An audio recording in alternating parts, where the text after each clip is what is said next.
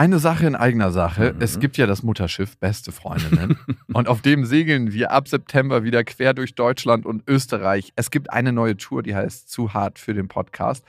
Und da kommen so ein paar Inhalte rein, die wirklich zu hart sind für den Podcast. Es gibt sehr viel Interaktion mit euch. Es wird ein Riesenspaß. Es ist immer wahnsinnig lustig, was uns die Leute danach spiegeln. Man hat einfach einen saugeilen Abend. Also wir zumindest. Wir zumindest und hoffentlich auch alle anderen. Wir hatten auch letztes Mal die Erfahrung gemacht, dass beste Vaterfreudenhörer bei der Tour waren und auch sehr viel Spaß hatten. Ja, unbedingt. Und unbedingt. irritiert waren, was wir hier überhaupt machen. ja, ganz Freunde. genau. Es gibt ja Leute, die hören beste Vaterfreunde, die kennen beste Freundinnen nicht. Mhm. Und es wird eine gesunde Mischung. Also sowohl beste Freundinnen als auch beste Vaterfreundenhörer werden abgeholt. Und ihr könnt euch jetzt die Karten sichern. Die Infos findet ihr in den Shownotes und die Karten gibt es auf bestefreundinnen.de. Und es gibt nicht so viele. Also falls ihr überlegt, macht's lieber jetzt. Eins, zwei, drei. Ich habe, ich habe lieb.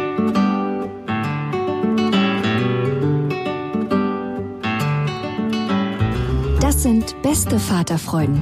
Keine bösen Wörter. Die Fremde, alte Schöpfe. Setz dich bitte hin. Der langweilige Podcast übers Kinderkriegen mit Max und Jakob.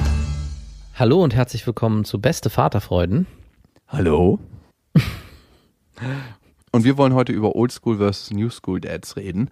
Das heißt, wie viel hat sich zu damals verändert, zu der Generation von meinem Vater oder unseren Vätern und zu der Generation davor vielleicht sogar noch? Schöne leichte Kost zum neuen Jahr. Super. Ach so, ja, fröhliches Neues erstmal, ne?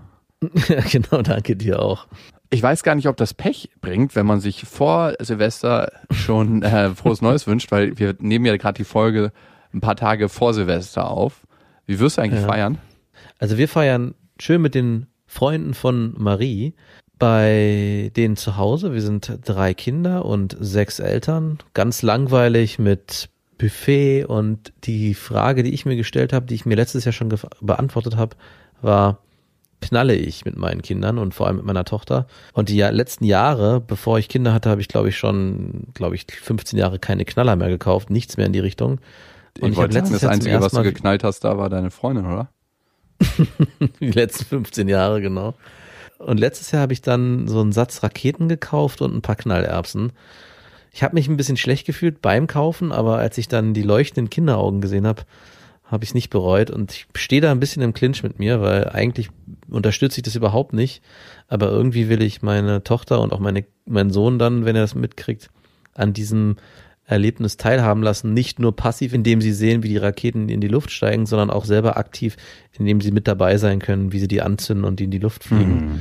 Und es ist einfach was Schönes. Also das, das, das Erlebnis so jetzt nicht knallen an sich. Ja, es ist unglaublich schön. Ich frage mich immer, was könnte man noch Sinnvolles mit dem Geld machen, was man da für die Knaller ausgibt? Und wem würde es helfen? Also ich will da jetzt die Erfahrung nicht äh, kaputt machen. Übrigens passt das so ein bisschen, meine Frage und unsere Dynamik und die ganze Konstellation zu einer Bewertung, die wir bei iTunes gekriegt haben. Und da schreibt Ara23. Ich liebe es, wie ihr zusammen redet. Aber Jakob, kann es sein, dass du manchmal in deiner Situation unglücklich bist? Deshalb musst du Max immer für seine Spießigkeit kritisieren. Ich glaube, die Rezension kommt von einem Spießer. Ja, kann schon sein. Also ich kann nur sagen, ich habe Max auch schon vorher immer für seine Spießigkeit kritisiert, bevor er Kinder hatte. Und äh, bevor mhm. ich so unglücklich wurde. Ich war ich vorher gar nicht spießig. Ey, ganz ehrlich, du bist wirklich, als ich dich zum ersten Mal sah, damals in der achten, trugst du eine echte Rolex und eine Raven und wir dachten alle Scheiße, was, nein, Quatsch, das ist Blumentopf, ein ganz alter, schmutziger Track. Nein, aber. So viel zu Spießigkeit. Tatsächlich, ja, wirklich, äh, Blumentopf ist eine der spießigsten Bands, die man sich vorstellen kann im Hip-Hop. Wirklich, ist es nicht die spießigste Hip-Hop-Band? Wahrscheinlich. Ich ne? glaube ja. Es ist vor allem auch die langweiligste. Also sie sind gut, aber ich glaube, es gibt keine langweiligere Band. Ja, die weil die auch so einen cleanen Hip-Hop gemacht haben, ne? So super sauber, ohne Schimpfwörter, was ja okay ist, aber nach drei, vier Liedern dann Nein. auch eintönig Hip-Hop braucht auch manchmal Art. Schimpfwörter und muss sich ausbreiten. Hip-Hop ist vor allem wütend. Ja. Und Wut braucht, um sich zu kanalisieren, auch oftmals Schimpfwörter. Aber obwohl, genau. Will Smith ist auch immer ohne ausgekommen, aber ich finde, der hat auch nie so wirklich einen, also er hat auf jeden Fall nie Rap gemacht für mich. Der hat Pop gemacht, das ist ein Popmusiker. Pop-Pop. Naja, auf jeden Fall. Als ich dich zum ersten Mal gesehen habe, hast du fucking Segelschuhe getragen. Und ich frage mich, was ja. ist spießiger als Segelschuhe? Ich war Segler. Hallo? Das wäre so, wie wenn. Ja, okay, ich, dann, frag, dann frag dich mal, was ist spießiger als Segler sein? da kann ich. Du hast recht. Touché. Okay, gut. Ähm, aber zum einen habe ich Max schon immer für seine Spießigkeit kritisiert und es können natürlich Anteile davon wahr sein. Also natürlich piekst sich auch immer in Max perfekte Familienblase, die er mir immer verkaufen will, um zu gucken, ist er nicht doch der Luftballon an einer Stelle etwas dünner. Und ich habe als letztes das Gefühl manchmal, dass du nicht zu 100% dein Potenzial auslebst, sondern dich in der Gemütlichkeit gerne versteckst. Und deswegen mache ich ab und zu mal Kommentare, um dich zu testen. Ach ja, ich dachte, das Thema ist schon mittlerweile durch, aber es scheint immer wieder aufzukommen. Und vor allem dich zu beschäftigen. Mich beschäftigt es gar nicht mehr so sehr. Du lässt es abprallen an dir, ne? Ab, äh, absolut. In meiner Couch-Position denke ich dann an dich und lass es an mir abprallen. Und ich meine, ich habe ja letzte Mal auch deine Instagram-Bilder kritisiert, die du immer so schön machst für unseren beste Vater, Freuden Instagram-Kanal. Und die Ja. Follower-Anzahl gibt dir recht, die finden das nicht so hässlich, deine ähm, Weihnachtssträuße und die Posen, die du da erwählst und dein ganzes spießiges Leben, was du da dokumentierst und auf die Öffentlichkeit niederschüttest. 6200 Follower geben dir recht, dass sie das sehen wollen. Der Kritiker in mir könnte es auch andersrum sehen. Es sind nur 6000 Follower. Wenn du es machen würdest, hätten wir vielleicht schon 70.000. Höchstwahrscheinlich. Ich kümmere mich ja auch um den äh, beste Freundinnen ähm, Instagram-Kanal und da haben wir schon 24.000. Also das spricht für sich. Okay, wo wir schon mal die ganze Werbeschose durch äh, nudeln, iTunes, Spotify und dieser, da könnt ihr uns abonnieren, auch eine Bewertung hinterlassen und ja, wir freuen uns über Bewertungen. Wir finden das immer sehr lustig, gute wie schlechte. Einfach rein und raus damit. Also wir sind kein Hotel, was dann später anruft, wenn mal eine schlechte Bewertung kam. Was hat Ihnen denn wirklich nicht gefallen und hätten Sie uns das nicht persönlich sagen können? Ja, wenn Sie mich digital nach einer Bewertung fragen, warum soll ich Ihnen das persönlich sagen? Oldschool versus New School Dads. Würdest du sagen, du bist ein Oldschool oder ein New School Dad? Ja, das ist eine Fangfrage, wenn du sie so stellst. Ich meine Also nicht ich immer hinter jedem was Schlechtes. Ich bin ein, ich würde gerne sagen, ich bin New School Dad, aber ich glaube, es geht schon eher in Richtung Old School. Woran mache ich das fest? Ich tue mich ein bisschen schwer. Ich habe mich gerade letztens nochmal modisch umorientiert und äh, nochmal neu eingekauft und meine ganzen alten Sachen weggeschmissen, gerade auch, weil es in so Richtung typische Old School Dad Jeans ging, wo ich dachte, das kann auch irgendwie nicht mehr sein.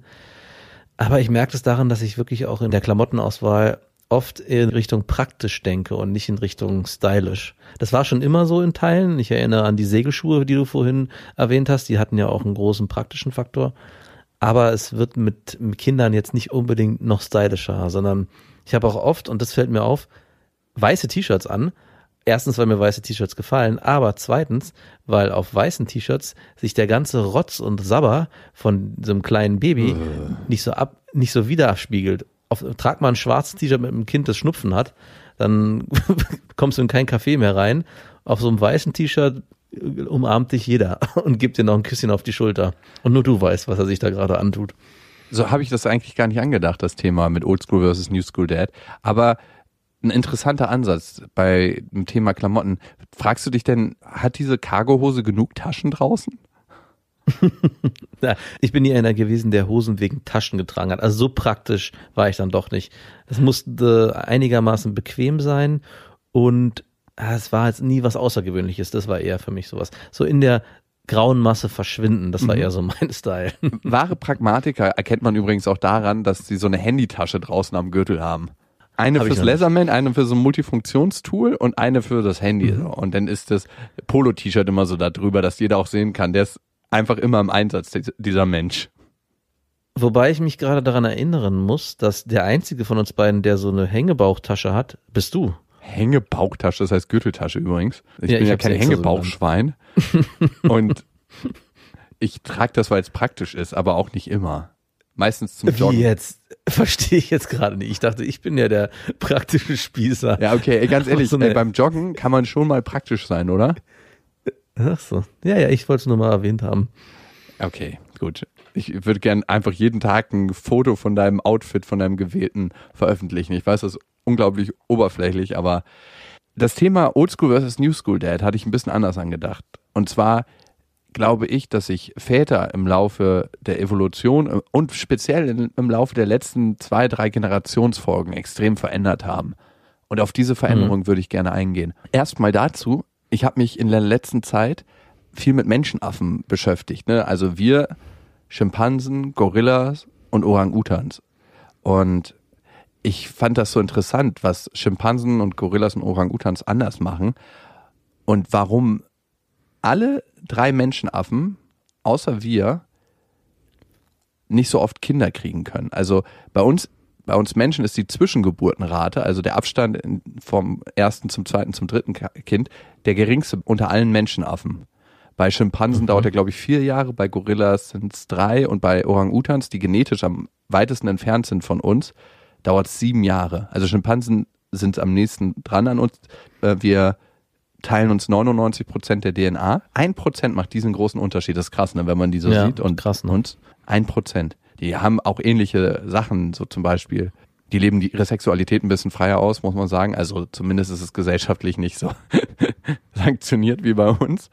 Ja, aber das kommt ja auch nur durch diesen gesellschaftlichen Zwang. Ich glaube, wenn wir uns nicht so verhüllen würden mit Anziehsachen, ich glaube, dann würden wir auch viel mehr Menschen sehen, die auf einmal im Park losrammeln würden, weil sich das einfach na natürlich so ergeben würde. Ja, oder man wartet zehn Minuten auf die U-Bahn. So eine Zeit könnte man dann schnell überbrücken.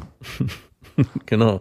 Und das Warten für alle angenehmer. Überall werden in der Öffentlichkeit Haltegriffe angebracht, damit man dann äh, richtig schön kopulieren könnte. Und der, der gerade kopuliert wird, kann sich besser festhalten dabei.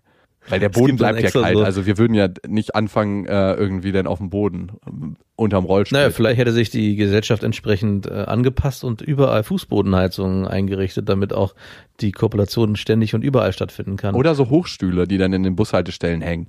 Ja, perfekt. Oder es gibt in Parks speziell ausgewiesene BIMS-Orte, wo man auch äh, speziell dann so BIMS dich fit, so Trimpfade. Kennst du das noch von früher? Ja, natürlich. so BIMS dich fit Pfade. Gibt's ja im Tierpark in Berlin. Das ist wirklich der größte BIMS-Park, den es gibt. Bist du da mal nachts lang gefahren? Nein, zum Glück nicht. Das ist wirklich, du wirst an jeder Ecke so beäugt, als ob du hingekommen bist, um dich untenrum bearbeiten zu lassen. Von Männern oder, von Frauen? Von Männern. Nur von Männern. Uh. Uh. Ist ein heftiger Park.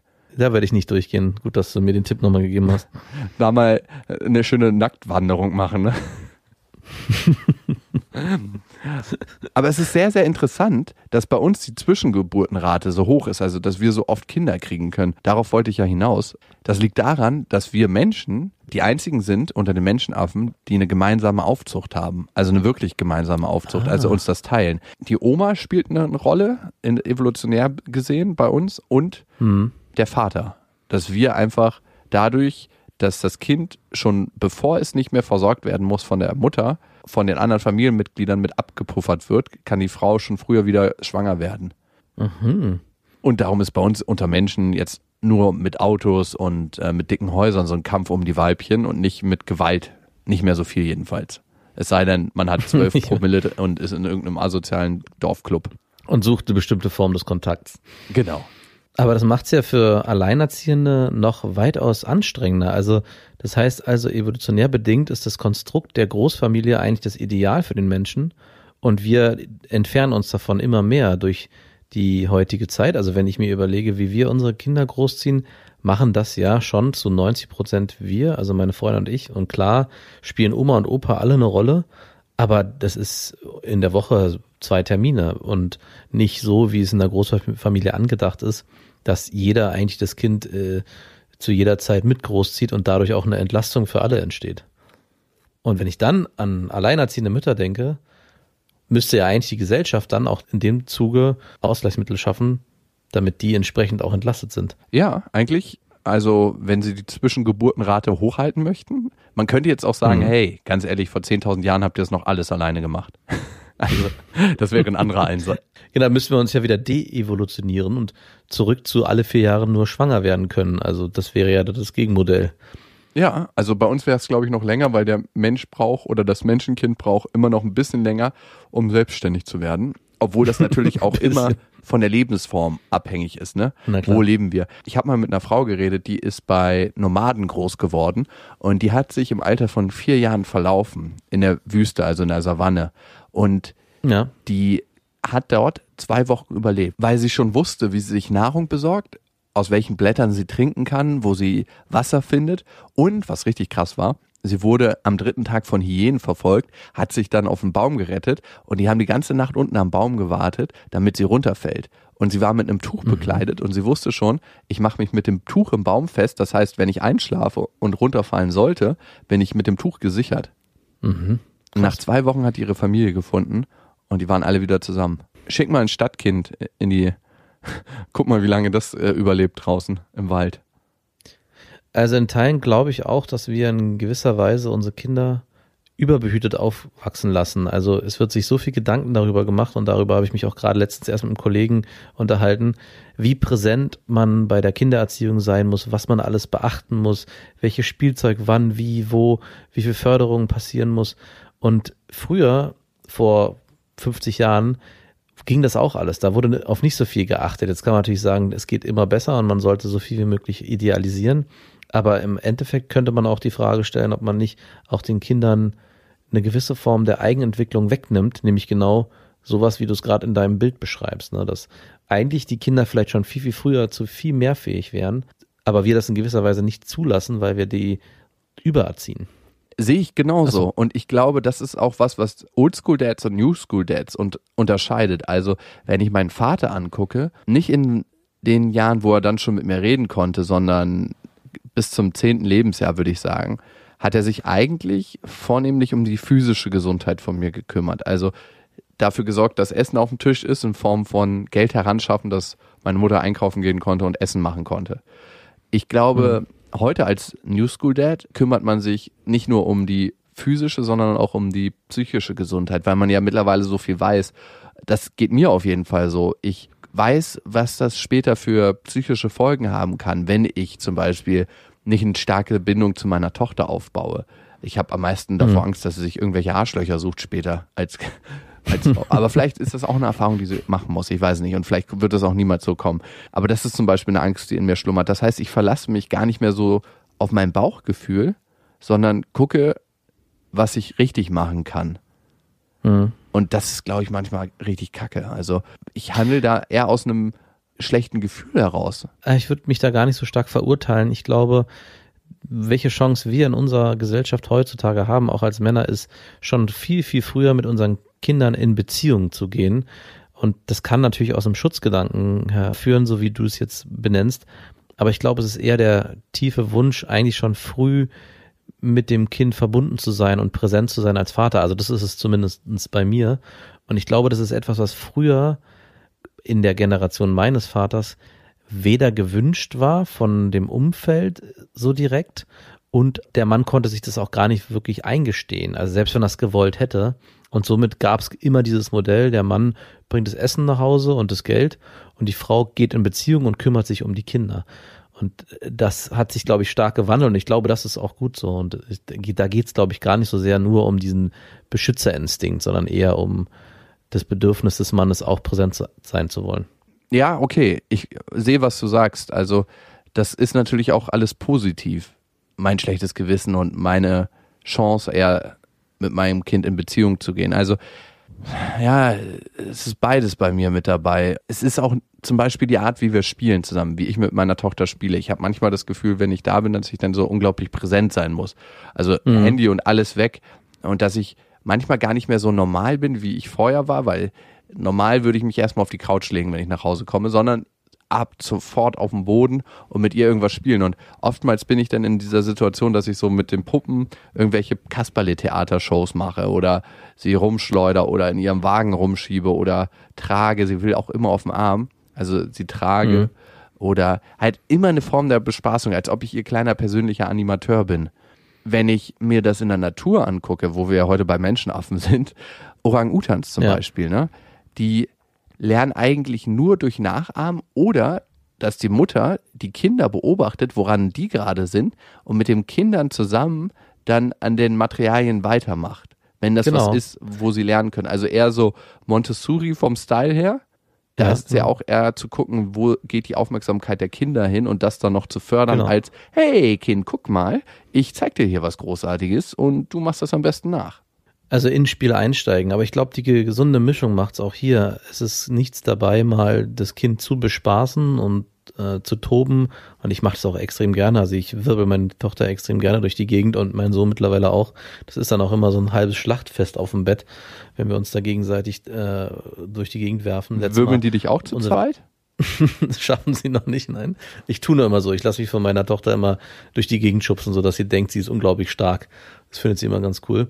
Und letztes Mal habe ich sie auch, wir haben nicht so hohe Wände wie du in deiner Altbauwohnung, habe ich sie an der Decke laufen lassen. Es ist dann auch alles immer ein bisschen schräg beäugt von meiner Freundin, weil sie natürlich auch da mit einem halb sorgenvollen Auge hinguckt. Aber es ist, macht den Kindern und mir extrem viel Spaß. Aber genauso ist es wichtig, und das erlebe ich auch immer mehr, in die Spiele der Kinder einzusteigen. Also gerade bei meiner Tochter, wenn ich sehe, wie sie mit den Puppen spielt, dass ich dann eher hinterfrage, was machst du denn da gerade? Und dass ich von ihr so ein bisschen mich auch leiten lasse in die Richtung, wo es hingehen soll. Aber genauso auch mal von außen Impulse geben, weil was wir zum Beispiel gemerkt haben, wir haben eine Zeit lang sehr, sehr viel mit ihr gepuzzelt und haben das dann irgendwie gar nicht mehr so viel gemacht. Wir haben viel mehr Rollenspiele gespielt und haben letztens wieder Puzzle ausgepackt. Und da ist natürlich dann auch wieder ein kleines Defizit entstanden, dass wir gedacht haben, okay, vielleicht müssen wir da wieder ein bisschen mehr auch gucken. Und das ist genau der Blick, von dem ich vorhin geredet habe. Man guckt immer, was kann man noch verbessern, dass sie wieder mehr puzzelt, um da auch wieder besser drin zu werden. Was eigentlich total der falsche Ansatz ist. Eigentlich sollte sich von das natürlich einstellen und nicht unbedingt von außen so stark draufgesetzt werden. Aber es ist manchmal gar nicht so einfach, so einen Mittelweg zu finden. Mal eine kurze Frage, zu welcher Fähigkeit in der realen Welt verhilft einem Puzzeln? Es fördert die Koordination, Hand, Auge, Feinmotorik, hat einen Memory-Effekt, also man erinnert sich an die Sachen, wenn man es nochmal wiederholt. Es fördert komplexe Systeme zusammenzufügen. Und die Aufmerksamkeit wahrscheinlich, ne? Ich habe schon seit jeher Puzzeln gehasst und ich glaube, ich werde meine Tochter auch nie zum Puzzeln quälen. Aber manche Kinder Das lieben ist geil. Ich dachte auch, das wäre quälen, aber meine Tochter puzzelt unglaublich gerne. Eine Zeit lang, und deswegen haben wir es auch vernachlässigt, war es so, dass sie sich die Puzzle selber genommen hat und selber gepuzzelt hat. Und dann auch stolz, und das ist auch eine Sache, das Ergebnis gezeigt hat. Das ist ja auch was, was es beim Puzzeln im Gegensatz zu vielen anderen Spielen viel extremer gibt, nämlich ein Ergebnis, was gezeigt werden kann, was man dann am Ende auch beloben kann, wenn man das möchte als Eltern. Also zumindest sagen, toll, dass du das gemacht hast und toll, dass du das geschafft hast. Dann ist sie von diesem Puzzeln weggekommen, mehr in so Rollenspiele. Sie ist auch älter geworden, so mit drei geht es ja sowieso mehr los. Und deswegen hat es einfach nicht mehr so eine Rolle gespielt und kam nicht mehr von ihr, der Impuls. Und wir haben den jetzt wieder gegeben und mal gucken. Sie sitzt jetzt gerade, glaube ich, immer noch vor dem 1000 Teile Puzzle. Mal sehen, wann es fertig ist. Du stehst hier nicht auf, bis das 1000 Teile Puzzle fertig ist. Ich, Schwarz auf schwarz. ich wünsche mir manchmal ein bisschen mehr so eine Koexistenz, dass man im Wohnzimmer rumliegen kann und dass meine Tochter sich selbst beschäftigt. Also sie beschäftigt sich auch selber, aber ich habe immer das Gefühl, wenn ich da bin, muss ich ran und muss in die Aktivität gehen. Es ist natürlich auch zu 80 Prozent ein schönes Gefühl, aber da gibt es 20 Prozent, die einfach viel mehr Bock haben, auf der Couch rumzuliegen und irgendwas anderes zu machen. Aber auch das musst du, und das kann ich dir jetzt schon sagen, forcieren in gewisser Form. Also ein Kind wird, wenn du immer den Bespaßer machst, nicht von alleine einfach sagen, okay, ich spiele jetzt alleine, weil der Impulsgeber des Bespaßers ist viel, viel stärker und viel, viel angenehmer. Also du bist am Ende auch ein bisschen wie eine Droge für sie, ja. In dem Moment, wo du dem Clown mimst, ist es natürlich geiler. Und sie muss sich nicht selber auf sich konzentrieren, sondern weiß, da ist Papa und der macht Alarm. Und das Ich ist natürlich tue ihr damit auch keinen Gefallen eigentlich am Ende, ne? weil sie vielleicht jemand immer Nicht so, immer unbedingt. der einen Impulsgeber dann später sich sucht und gar nicht die Impulse Genau. aus sich herausfindet. Okay, ab jetzt also Langeweile 100% Genau. auf der Couch. Also Langeweile ist auch was extrem Wichtiges für Kinder, weil nur dadurch kann dann auch wieder was entstehen. Deswegen ist es auch mal gar nicht schlecht, das Kind in gewisser Weise auch auflaufen zu lassen und zu sagen, ich habe jetzt keine Zeit. Gut wäre es dann, wollte ich gerade sagen, wenn Papa nicht am Handy ist, sondern vielleicht wirklich gerade was anderes machen muss, weil ganz oft, das habe ich auch erlebt, wenn man irgendwie im Haushalt dann, keine Ahnung, die Spülmaschine ausräumt, dann fangen die Kinder dann parallel auch an zu spielen, weil sie merken, Papa ist gerade beschäftigt, Mama ist beschäftigt, also suche ich mir auch eine Beschäftigung. Okay, interessant, dass du es sagst. Also heute hatten wir das so, dass ich gebastelt habe. Ich bastel ja eigentlich nie, aber heute habe ich mal gebastelt. Äh, Ich habe so ein Modell von einem. Tiny, ja, ich wollte mir vielleicht nächstes Jahr so ein Tiny House basteln, ne? Und also 2020. Und 2030 meinst du? wohl wieder? 2035 wollte ich mir ein Tiny House bauen. Und ich habe jetzt so viele Bilder gesehen. Ich dachte, bevor ich das baue, baue ich mal so ein Modell, damit ich sehen kann, wie das alles so wirkt. Und ich habe mir dann halt so Bastelmaterialien von meiner Mama mitbringen lassen. Und und habe dann heute angefangen und da kam sie auch die ganze Zeit und irgendwie kann ich dann nicht nein sagen, wenn sie auf dem Arm will oder auf dem Schoß, weil es ist natürlich auch so schön, sie auf dem Arm zu haben und auch niedlich, aber sie will halt ständig auf dem Arm und dann Mhm. mein rechter Arm ist auch schon viel ausgeprägter muskulär als der linke und Ja. ja. Ist dann auch irgendwann Schluss, denke ich mir, aber irgendwie kann ich es nicht überwinden. Es gibt eine Folge von den besten Freundinnen, die heißt Nein sagen. Vielleicht wäre auch die hier mal anzuwenden. Ich glaube, das Schwerste für einen Vater ist es, seinen Kindern Nein zu sagen bei emotionalen Sachen. Also, und für mich hat das was Emotionales, wenn deine elf Monate alte Tochter vor dir steht mit offenen Armen, nach oben zeigt und dich ja. anguckt, dass sie auf dem Arm will. Ich würde sogar noch ein bisschen zuspitzen. Ich glaube, für Väter ist es extrem schwer, der eigenen Tochter Nein zu sagen. Ich glaube, dem eigenen Sohn Nein sagen, und das kann ich jetzt schon in gewisser Weise feststellen, fällt mir einfacher, weil ich dann auch wirklich so in, Klischee-Rollen denke, der Junge muss, der muss das selber können. Der muss jetzt einfach heulen und alleine klarkommen in der weiten Welt des Tepp der Teppichlandschaft. Heute hatten wir übrigens einen extrem geilen Tag. Ich bin ja gerade in der sächsischen Schweiz, wie du weißt. Wir nehmen gerade Mhm. gar nicht zusammen auf, auch wenn man es nicht hört. Also, ähm, Huch. Huch. Schlüpfer aus, Schlüpfer wieder an.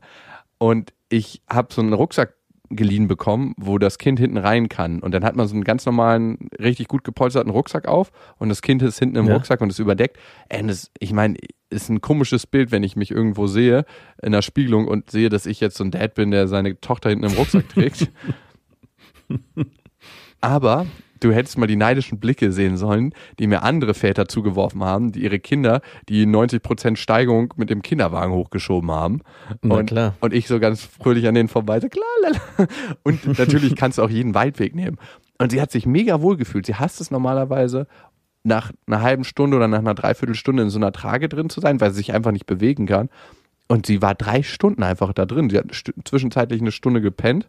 Und das war das erste Mal, dass wir so Sachen zusammen erleben konnten, an denen ich auch Freude habe. Also klar habe Ja, ich an, an Spielsachen auch Freude, aber wenn man mal ehrlich ist, ähm, dann beschäftigen sich erwachsene Männer, wenn sie spielen können, mit anderen Dingen. Ne? Also sie fährt mittlerweile auch mit auf dem Boot zum Beispiel, das ist auch ganz schön. Ne? Das, das mag sie auch, aber es ist ja noch nicht so, dass sie jetzt mit Wakeboarden kann oder sowas. Also ich erinnere mich auch an unsere Wandertour mit meiner Tochter damals. In den Alpen war es. Und da hatten wir auch so einen Rucksack, so einen altmodischen sogar, der aber echt cool war, der auch so mit so einem Alugestänge zusammengebaut war und wo sie auch hinten drin richtig aufrecht sitzen konnte. Und wir hatten auch so eine Trage dabei und das habe ich auch als Mann und Vater extrem angenehm wahrgenommen, weil, wie du schon beschreibst, dieses Gefühl zusammen mit der Tochter oder mit dem eigenen Kind irgendwie diesen Berg zu erklimmen, das hatte am Ende was, obwohl sie ja nichts gemacht hat, sie hat ja eigentlich hauptsächlich gepennt hinten oder nur durch die Gegend geguckt, hat sich das trotzdem wie ein Gemeinschaftsprojekt angefühlt, was man gemeinsam unternommen hat. Und das war das erste Mal, und ich glaube, das passiert jetzt gerade bei dir auch, wo man wirklich gespürt hat auch, okay, cool, so ist es also mit den Kindern was zusammen zu erleben, wo beide einen Teil dran haben. Schön. Ja, ja, das war auf jeden Fall eine coole neue Erfahrung. Okay, kleines Fazit zu dem Thema. Also, ich glaube, gerade bei dem Thema Kindererziehung unterscheiden sich Oldschool versus New School Dads. Mein Opa war so 95 Prozent nicht an der Kindererziehung beteiligt. Also ich glaube, 5 Prozent waren es bei ihm. Er war eigentlich nur dabei, wenn es um körperliche Züchtigung ging. Also wenn es mal richtig extrem wurde und ein Machtwort in Anführungsstrichen gesprochen werden musste. Wenn ich meinen Vater anschaue, würde ich sagen, war die Verteilung zu meiner Mutter 80 Prozent bei meiner Mutter, 20% bei meinem Vater. Vielleicht 25. Wenn du dich selber anguckst, wie würdest du die Verteilung sehen? 60, 40. Alright. Okay, hatte ich mir zuerst auch gegeben, aber dann musste ich nochmal nachdenken und dann waren es 65 bei meiner Freundin, 35 bei mir. Nochmal ein bisschen nachjustiert. Ich kann mich hier nicht auf dieselbe Stufe stellen wie Max. Das wäre überheblich von mir. also, okay. Ist es das Wunschmodell oder hättest du gern noch mehr? Im Moment bin ich ganz happy, wie es ist. Also wenn ich ehrlich bin, mein Vater meinte letztens so ganz frei heraus, er kann mit Kindern bis anderthalb nichts anfangen. Ich verbringe Weihnachten bei deiner Schwester. Geil. Und ich dachte mir so, ja danke Papa. Ähm, tut zwar gerade ein bisschen weh, aber ich kann dich auch ein bisschen verstehen. Also ich kann mit meiner Tochter jetzt schon sehr viel emotional anfangen, aber vom Spiel mache ich das mit und das macht auch teilweise Spaß, aber ein ganzer großer Haufen davon ist einfach auch dröge, wenn man so Bauklötzchen aufeinander setzt oder Ja. ich habe mich jetzt schon das 105. Mal gefreut darüber, dass sie mit dem Laufwagen läuft. Also es ist auch schön und Ja. das, das ist auch cool zu sehen, aber also es ist ja nicht jeden Tag so, dass sie einen riesen Entwicklungsschritt macht und sagt, heute Papa rede ich das zweite neue Wort und heute, also es muss ja auch nicht sein, keine Frage, aber Nein, nein. Ich meine, man muss einfach, also ich bin ehrlich und ich sage einfach 30, 20 Prozent vielleicht von dem Zeug, was man da macht, ist mega dröge. Vielleicht sind es auch ein bisschen mehr als so 20 wenig. Ich, würde, ich hätte gesagt, 80, 90 Prozent von dem Zeug, was man da macht. ist Okay, vielleicht ist drüber. mir der Rest auch einfach mega peinlich, das zu sagen. Also weil ich wollte gerade sagen. Und deswegen, ich meine, für mich ist es ein krasser Segen, weil meine Tochter fängt jetzt langsam an zu kämpfen, so mit den Köpfen aneinander. Und dann denke ich mir so, jawohl, Ja. es geht los.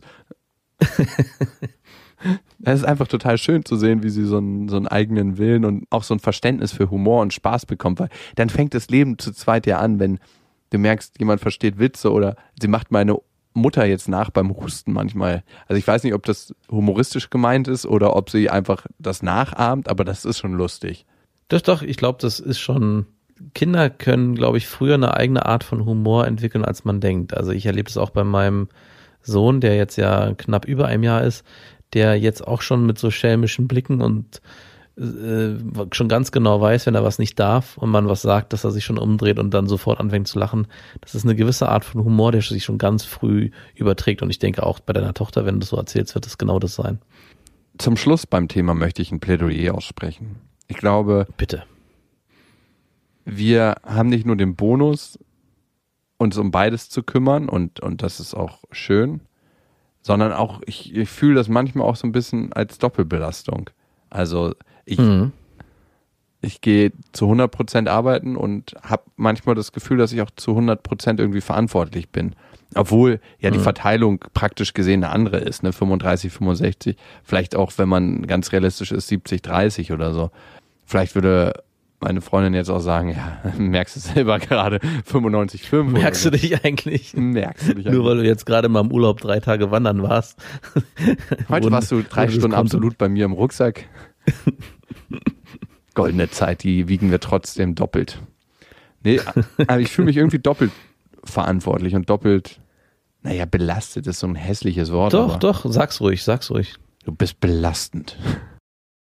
Es ist in Teilen schon so. Also ich muss auch sagen, man ist irgendwie in so einer Doppelverantwortung, äh, die ich aber auch ausleben möchte. Also es ist ja auch nicht so, dass ich sage, ja, ich weiß. geh du arbeiten und ich bleib zu Hause. Also das wäre auch ein Modell, was ich definitiv nicht haben wollen würde.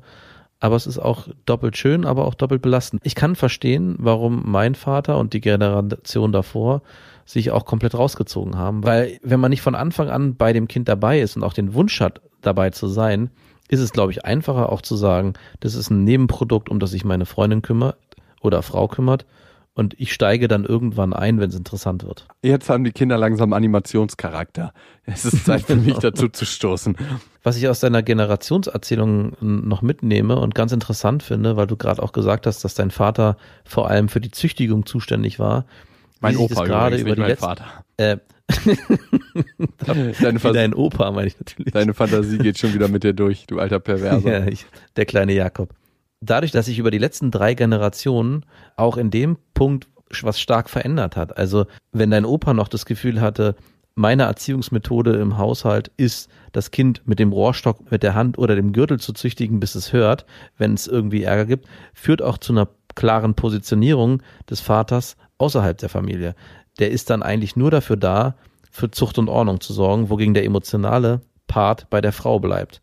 Dann in der nächsten Generation unserer Eltern wurde dieses Züchtigen weniger bis zu gar nicht mehr vorhanden, aber die haben sich dann trotzdem auch noch nicht wirklich involviert, sondern waren vor allem die ersten Jahre noch nicht so richtig präsent, sondern vor allem für die Versorgung zuständig.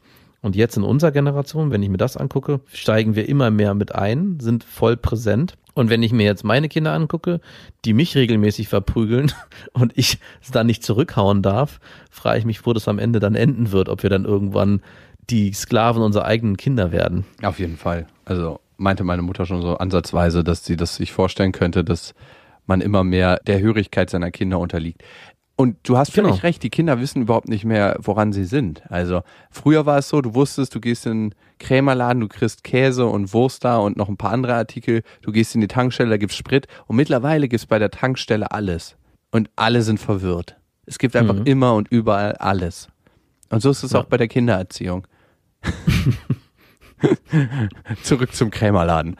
Nee, also ich, ich glaube, tendenziell tut das der psychischen Gesundheit von Kindern gut, aber man muss es nicht übertreiben. Ja. Zurück Besinnung aufs Bauchgefühl, raus, ich zumindest aus diesem, was könnte werden, wenn ich das jetzt nicht mache, sondern eher aus, hey, ich habe hier eine schöne Zeit und ich genieße auch die Zeit unglaublich. Ne? Das ist aber ein Anteil und den würde ich gerne loswerden, aber ich muss einfach zugeben, dass er da ist. Okay, genug von uns, mehr von euch. Ihr könnt uns ja mal schreiben an beste.bestefreundinnen.de mit dem Betreff Vaterfreuden und das hat Melissa getan.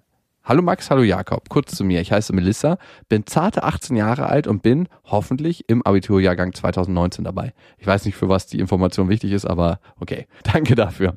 Ich habe seit einem knappen Monat einen neuen Freund. Er ist 40 Jahre alt und mit seiner Ex, mit der er auch zwei Jahre verlobt war, hat er zwei Kinder. Beides Jungs im Alter von zwei und vier.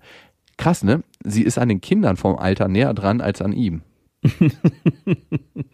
Sorry, ich wollte der Schönes Geschichte Bild. keine Geschmäckle geben.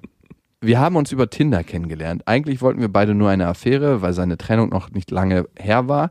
Und auch ich aus unterschiedlichen Gründen, zum Beispiel Abitur, Sport, Physio und äh, Psychotherapie, Freunde, momentan eigentlich nicht genug Zeit hatte für eine Beziehung. Eins führte zum anderen und nach knapp zwei Monaten waren wir dann doch zusammen. Dass er Kinder hatte, wusste ich bereits seit dem ersten Telefonat mit ihm. Ich habe aber mir nichts dabei gedacht, ähm, auch wenn er mir immer wieder gesagt, dass ich mich weiterhin von diesem Thema distanzieren kann, wenn ich das möchte. Das wäre kein Problem. Ich habe mich lange Zeit davor gedrückt, die beiden Kinder kennenzulernen, weil ich erstens denke, dass das Thema Kinder für eine so junge Frau noch nicht eine Rolle spielen sollte. Zweitens, ich die Entscheidung, Schluss zu machen, falls es irgendwann mal passieren sollte, nicht nur für mich, sondern auch für die Kids treffen müsste. Und drittens, ich mich nicht mit dem Gedanken anfreunden konnte, dass er schon ein vollkommenes Leben mit einer anderen Frau geführt hat und seine Kinder die beiden Produkte daraus sind. So vollkommen kann es ja nicht gewesen sein, sonst wärt ihr jetzt wahrscheinlich nicht zusammen. Oh Gott, bin ich zynisch geworden. Eklig. Ich hasse zynische Menschen. Sorry, Melissa, denk dir das Zynische einfach raus, das ist nur mein Problem, nicht deins. Also, das spiegelt nur meine aktuelle Lebenslage wieder. Nach langem Überlegen und dem Hören eures Podcasts Beste Vaterfreuden habe ich mich dazu entschlossen, mich auf diese für mich schwierige Situation einzulassen und habe die beiden Jungs doch kennengelernt. Die beiden sind total süß und ich bin gut mit ihnen und der Situation, meinen Freund als Vater zu erleben, klargekommen. Allerdings sind mir das ein oder andere Mal die Tränen hochgekommen als Reaktion auf manche seiner Aussagen. Zum Beispiel hat der Kleine ihm gesagt, dass er ein toller Vater sei, woraufhin er antwortete, dass er auch ein toller Sohn ist. Mein Freund fügte dann noch hinzu, du bist ja auch mein Junge. In dem Moment habe ich wieder realisiert, dass es tatsächlich seine Kinder sind und wir nicht zum Babysitten irgendwo sind. Außerdem habe ich gemerkt, dass er seinen Kindern viel mehr Nähe und körperliche Zuwendung schenkt als mir. Obwohl er weiß, dass ich ein starkes Bedürfnis danach habe und seine Nähe manchmal einfach brauche, weil ich im Alltag meistens die Starke spielen muss. Nun meine Frage an euch. Bin ich zu sensibel in dem Bezug? Und was kann ich tun, damit ich mich emotional besser mit seinen Kindern arrangiere? Melissa, erstmal vielen Dank für deine offene Mail und ich finde, du schreibst schon sehr reif, also schon krass. Ich weiß nicht, ob ich mir als 18-Jähriger darüber Gedanken gemacht habe. Also ich hatte auch keine 40-jährige Also Freundin, die zwei Kinder hatte, aber trotzdem. Ich wollte gerade sagen, es wird auch einen Grund haben, dass ein 40-jähriger Mann mit zwei Kindern auch Interesse an ihr ähm, gefunden hat, weil die Distanz zu einer 18-Jährigen als 40er schon sehr weit ist. Sie muss geistig auch auf einer Ebene sein und sich mit Themen beschäftigen, das überhaupt harmonieren kann in gewisser Form. Es kann ja nicht nur die Geilheit des 40-Jährigen sein, eine 18-Jährige zu bimsen. Kann aber auch ein Anteil sein, ne? Also, man weiß es nicht. Aber anscheinend seid ihr zusammen und ähm, das ist schön. Klar gibt es irgendwo eine Konkurrenz, wenn es zur Aufmerksamkeit kommt, weil man hat ja nur 100% Aufmerksamkeit und in dem Moment, wo da Kinder sind und ich habe schon öfters gehört bei Männern, die getrennt von ihren Frauen leben, dass es da auch so eine gewisse Komponente des schlechten Gewissens gibt. Also jetzt, wenn ich meine Söhne habe, das kann von ihm aus sein, muss ich mich noch mehr um sie kümmern und muss noch mehr Liebe schenken, weil ich sie ja nicht mehr die ganze Zeit bei mir habe, weil ich ja als Vater versagt habe. Und das wird da mitschwingen. Dieses, ich habe als Vater nicht mehr die hundertprozentige Aufmerksamkeit für meine Jungs quantitativ über die gesamte Zeit hinweg. Darum muss ich mehr Power geben, wenn ich sie dann am Wochenende bei mir habe oder wenn sie mal zu mir kommen unter der Woche.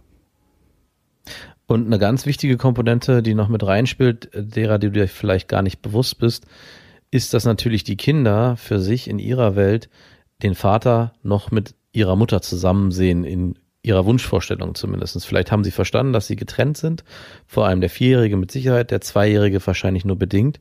Und für die ist das Konstrukt Familie immer noch Mama, Papa und wir beide. Jetzt auf getrennter Ebene, aber trotzdem zusammen. Und körperliche Zuneigung findet dann auch nur in diesem familiären Kontext statt. In dem Moment, wenn du als außenstehende neue Freundin körperliche Zuneigung in Form von Umarmungen von ihm bekommst, könnte auch wiederum eine Eifersuchtsgeschichte von den Kindern entstehen und am Ende im Alltag zu mehr Problemen führen. Vielleicht ist er sich dessen auch bewusst und reduziert gerade deswegen in Situationen, wo ihr alle zusammen seid, die körperliche Zuneigung zu dir, um es nicht noch problematischer zu machen für die kleinen Kinder, sondern um die ganze Situation so entspannt wie möglich zu halten. Da wäre es wichtig zu gucken, reduziert er die körperliche Nähe absolut, also über die gesamte Zeit, wenn er mit dir zusammen ist? Also bekommst du mhm, weniger genau. körperliche Zuneigung oder immer nur in den Phasen, wo er mit seinen Kids zusammen ist? Ich glaube, das ist dann genau. eine Form von Selbstschutz. Du hast ja gefragt, bist du zu sensibel in diesem Bezug? Ich glaube, das Wichtigste ist immer im Leben, seine eigene Emotionalität wahrnehmen und zu der zu 100 Prozent zu stehen. Also die Antwort lautet aus meiner mhm. Perspektive nein. Du bist nicht zu sensibel.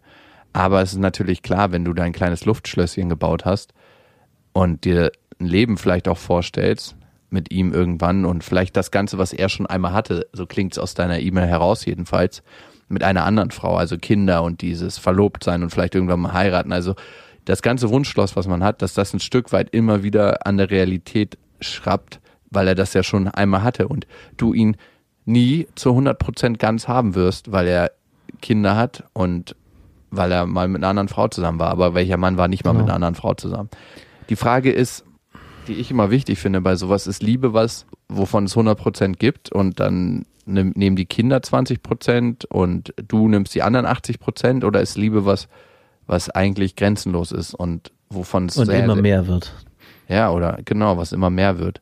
Und in deinem Modell ist, glaube ich, Liebe was, was begrenzt ist noch und wovon es halt wirklich nur diese 100 Prozent gibt und was ihr euch jetzt teilen müsst. Also die, seine zwei Kinder, vielleicht seine Ex-Frau noch ein bisschen und, und du. Und du bist natürlich auch noch sehr, sehr jung. Und Jakob hatte ich ja schon am Anfang als sehr reif und erwachsen wahrgenommen. Aber ich glaube, genauso wie die Kinder noch eine sehr kindliche emotionale Bedürftigkeit haben, wirst du auch mit deinen 18 Jahren einfach noch mehr emotional von deinem Partner erwarten als vielleicht eine gestandene 35-jährige Frau. Ich denke, das ist auch ganz natürlich und ganz normal. Und ich fände es in dem Zusammenhang wichtig, ihm das auch immer wieder mitzuteilen.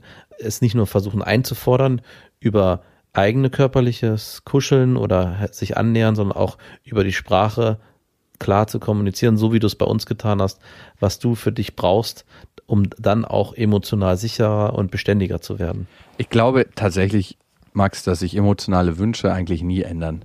Und Bedürftigkeit hat immer so ein Geschmäckle von, oh, ich brauche das so sehr und von klein machen. Ich glaube, es ist völlig normal, diese Wünsche und Bedürfnisse zu haben. Ich denke einfach, dass die Form der Kommunikation, und das hast du ja auch angesprochen, sich ändert mit der Zeit. A, dass man offener wird in dem, dass man sich nicht mehr ein Zacken aus der Krone bricht oder dass man sich nicht mehr so angreifbar und verletzlich fühlt, wenn man das äußert. Und B, mhm. dass man vielleicht, weil man es gelernt hat, aber was nicht unbedingt gut sein muss, längere Durchstrecken ohne diese körperliche Zuwendung, ohne diese emotionales, äh, ohne diese emotionale Beziehung aushält. Aber das ist, glaube ich, nicht unbedingt was Gesundes, was man machen sollte. Ich glaube, wir sind darauf getrimmt als Menschen, diese Bedürftigkeit zu haben. Und darum ist es schön, Melissa, dass du das spürst und dass du das noch zu 100 Prozent leben willst. Ich glaube eher, dass das was Positives ist. Und dass du die Wachheit hast durch dein Alter und nicht, dass das eine Form der Abhängigkeit ist, die im späteren Verlauf deines Lebens verloren geht. Natürlich muss man sagen, dass wir selbstständiger werden. Wie die Jungs, die er hat, mit zwei und vier noch unglaublich abhängig sind von ihren Eltern, das ist auch evolutionär so gewollt, sind wir irgendwann, wenn wir erwachsen sind oder wenn wir 50, 60, 70 sind, da nicht mehr in so einen starken Spielen drin. Aber das andere mhm. ist, glaube ich, dass du einfach dein Bedürfnis noch viel stärker wahrnimmst, was gut ist, wo es dann gilt, in die Kommunikation zu gehen. Melissa, ich hoffe, wir konnten dir ein, zwei Männerperspektiven aufmachen und mhm. eine gute Zeit dir und deinem Freund und der Familie. Und wenn ihr ein Thema habt, was gerade euch gedanklich beschäftigt oder emotional oder wenn ihr sagt, redet doch mal darüber, dann schreibt uns gern an beste@bestefreundinnen.de mit dem Betreff beste Vaterfreundin. Können wir es nämlich gleich rausfischen für diesen Podcast. Sonst kommt es in den perversen Fleischwolf von beste Freundinnen und das, das will man nicht. Das Thema hätten wir auch da anders behandelt, glaube ich. Ich glaube auch. Da hätte diese Alltagskonstellation noch eine größere Rolle gespielt in unserer Beantwortung. Ich hasse ja Vorsätze fürs neue Jahr, aber mein Vorsatz ist tatsächlich, wieder mehr auf mein Bauchgefühl zu hören und das, damit kann ich ab jetzt anfangen. Und mein Bauchgefühl sagt mir, wir sind am Ende. Meins auch. Und da wir die Folge zum 1.1. rausbringen, kannst du direkt heute starten. Ja, damit euch ein schönes neues Jahr und bis zum nächsten Mal. Das waren Beste Vaterfreuden mit Max und Jakob. Jetzt auf iTunes, Spotify, Deezer und YouTube. Der 7-One-Audio-Podcast-Tipp. Hallo, ich bin Lynn. Und ich bin Leo. Ihr kennt uns vielleicht schon vom True Crime Podcast Mord auf Ex. Eigentlich sprechen wir da ja jede Woche über Verbrechen. Aber da gibt es ja noch ein anderes Thema, das die Menschen und uns schon immer fasziniert hat. Die Liebe. Krasse Geschichten, die wirklich passiert sind. Bonnie und Clyde zum Beispiel. Cleopatra und Caesar Oder Diana und Charles. oder halt Camilla. Liebe gibt's bei True Love aber auch nicht nur im klassischen Sinne. Es geht auch um Familie, um die Liebe zum Beruf oder sich selbst oder Freundschaft. Am besten sind ja auch eh die Filme, wo dann am Ende steht, nach einer wahren Begebenheit. Das sind so Geschichten, die kannst du dir eigentlich gar nicht ausdenken. Ja. Und das gibt's jetzt eben als Podcast. Und das Ganze heißt True Love. Ja, der Name sagt's eigentlich schon. Aus True Crime wird True Love. Krasse Geschichten, Plot-Twist und verrückte Protagonisten. Es ist also in anderen Worten ein Podcast für alle, die True Crime hassen, aber auch für alle, die True Crime lieben. Macht euch bereit für ein neues Podcast-Genre, True Love. Oh, ich kann es gar nicht abwarten, euch die Geschichte zu erzählen von zum Beispiel dem Jungen, der nach seiner Mutter gesucht hat. Jahrelang, auch wenn ich wahrscheinlich dabei heulen werde. Oder die Geschichte von Sissy. Also der Film ist nichts dagegen. Ab dem 20. Oktober, überall wo es Podcasts gibt, True Love. Echte Geschichten, wahre Liebe. Voller Werbespruch, oder? Ja, aber es ist ja auch schön. Der Podcast macht ja glücklich. Ja, deswegen jetzt am besten direkt abonnieren.